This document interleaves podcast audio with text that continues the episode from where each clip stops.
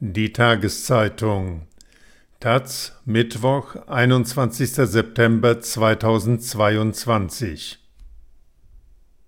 Hickhack um tote Bäume Die Feuer im Harz haben nicht so viel Schaden hinterlassen, wie bislang kommuniziert. Die unterschiedlichen Angaben könnten auf einen Streit über das forstliche Konzept hindeuten. Von Reimar Paul Von den beiden großen Waldbränden im Harz im Sommer waren offenbar nur sehr viele kleinere Gebiete betroffen als offiziell dargestellt. Die Nationalparkverwaltung revidierte nun die Angaben, die der Landkreis Harz in Sachsen-Anhalt zuvor gemacht hatte.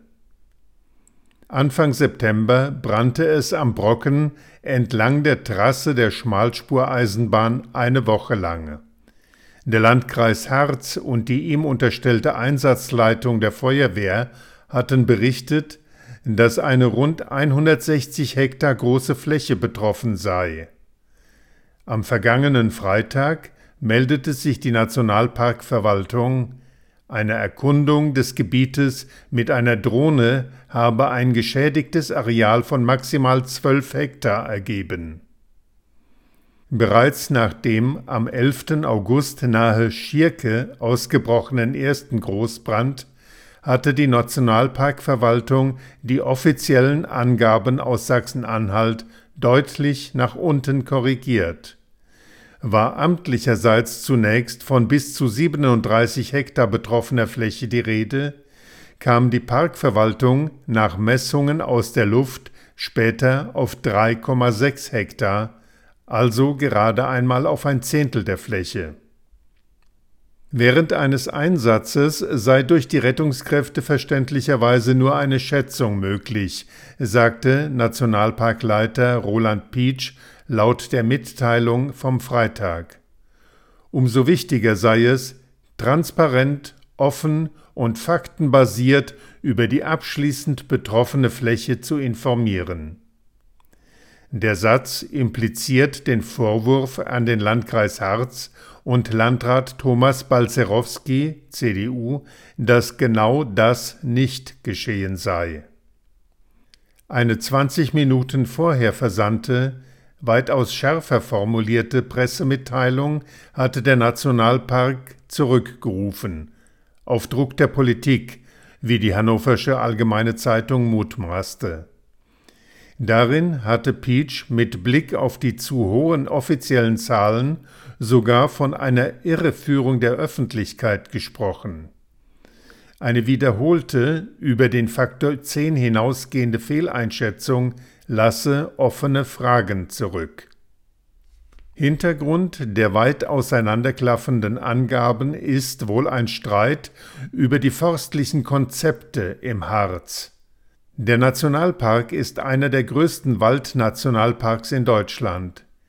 Er wurde 2006 durch den per Staatsvertrag besiegelten Zusammenschluss von zwei bestehenden Nationalparks in Niedersachsen und Sachsen-Anhalt gegründet.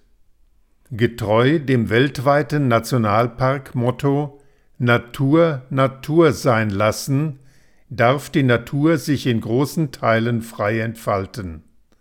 Das bedeutet, in den Kernzonen des Schutzgebietes lassen die Ranger umgefallene Bäume und abgebrochene Äste liegen, nur Wege und Straßen werden freigeräumt.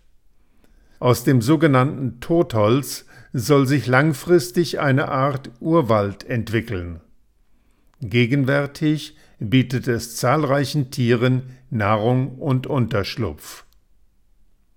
Je nach Holzart und Stand des Verfallsprozesses seien etwa 600 Pilzarten und 1350 Käferarten an der vollständigen Mineralisierung eines Stammes beteiligt, sagt die Nationalparkverwaltung.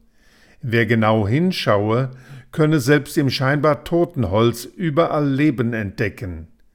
Eine wirtschaftliche Nutzung in den Kernzonen des Parks ist ausgeschlossen. Dem Landkreis Harz und der Landesregierung in Magdeburg ist dieses vom niedersächsischen Umweltminister Olaf Lies SPD gestützte Konzept ein Dorn im Auge. Sie sehen das Totholz als Brandbeschleuniger.